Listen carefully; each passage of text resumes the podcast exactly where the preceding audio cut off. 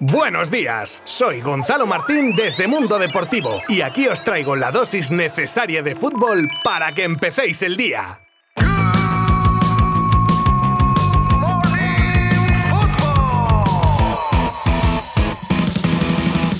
Ya tenemos a la mitad de los equipos clasificados para los octavos de final de la máxima competición europea de clubes. Del grupo A pasan el City y el PSG. El Liverpool pasa primero del grupo B y el Atlético de Madrid gana al Oporto. Y con la derrota del Milan accede segundo. El equipo italiano acaba último. En el grupo C y a pesar de la goleada del Dortmund pasan Ajax primero y Sporting de Portugal segundo. Y en el grupo del Real Madrid este vence al Inter 2 a 0 y pasa primero de grupo y el equipo italiano pasa segundo acabando tercero el Sheriff. Y hoy se juegan todo el resto de equipos españoles con opciones a pasar a los octavos de final de la Champions League. El Villarreal que viaja a Italia para medirse al Atalanta en un duelo directo donde le vale no perder para pasar como segundo de grupo y en el peor de los casos tendría asegurada su participación en la Europa League. Luego está el Sevilla, que en uno de los grupos más apretados se la juegan en ambos duelos de grupo, pero al Sevilla le vale únicamente la victoria para pasar de fase. Incluso si pierde el Lille podría hacerlo hasta como primero de grupo. Por último está el grupo E, en el que la primera plaza ya está asignada para el Bayern y está en juego la segunda en entre el Barça y el Benfica. Los de Xavi deben ganar en Alemania para asegurarse el pase, que también conseguirían si el equipo portugués no lograse la victoria ante el Dinamo de Kiev. Xavi Hernández ha dicho en la rueda de prensa previa que es consciente de la dificultad del partido, pero se muestra convencido añadiendo que la historia está para romperla. Mismo optimismo que uno de los capitanes del equipo, Gerard Piqué, que dice no hablar de milagro, pero sí de una oportunidad de reafirmarse como equipo. También dice que están muy motivados porque les va la vida y tendrán que salir con el cuchillo entre los dientes siendo posible ganar. Estos partidos se jugarán de manera simultánea a partir de las 9 de la noche y por supuesto los podréis seguir desde nuestra web y nuestras redes sociales.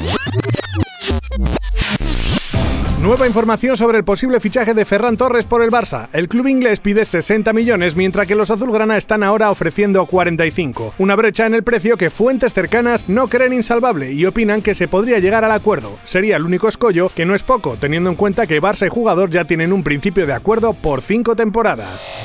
Ya os contaba ayer la opción Rudiger para reforzar al Real Madrid la próxima temporada y es que el tiempo del defensa en el Chelsea está contado. Hasta el 1 de enero el club no puede dirigirse directamente al jugador, pero se dice que lo que sí habría hecho el club blanco sería haberse reunido con su representante a la espera de dicha fecha para lanzarse al ataque.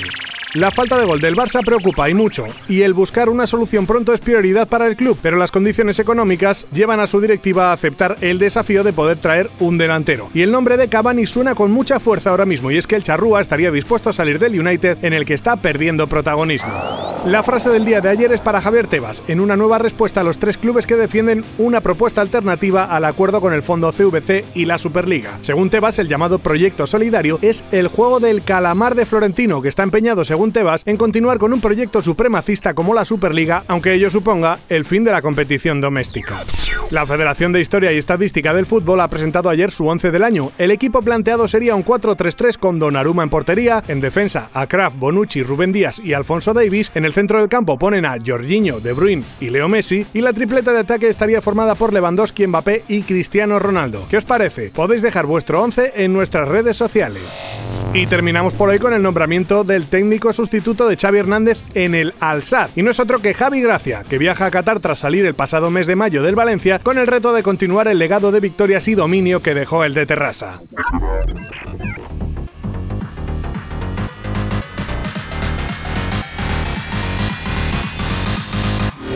Hasta aquí el Good Morning Football de hoy, como habéis podido comprobar con un montón de chicha. Y la que nos espera mañana, ojo cuidado, ¿eh? Mucha suerte para los equipos españoles que se la juegan hoy y a ver si mañana podemos contar buenas noticias. Gracias como siempre por vuestro apoyo y compañía. Adiós. Mundo Deportivo te ha ofrecido Good Morning Football, la dosis necesaria de fútbol para comenzar el día.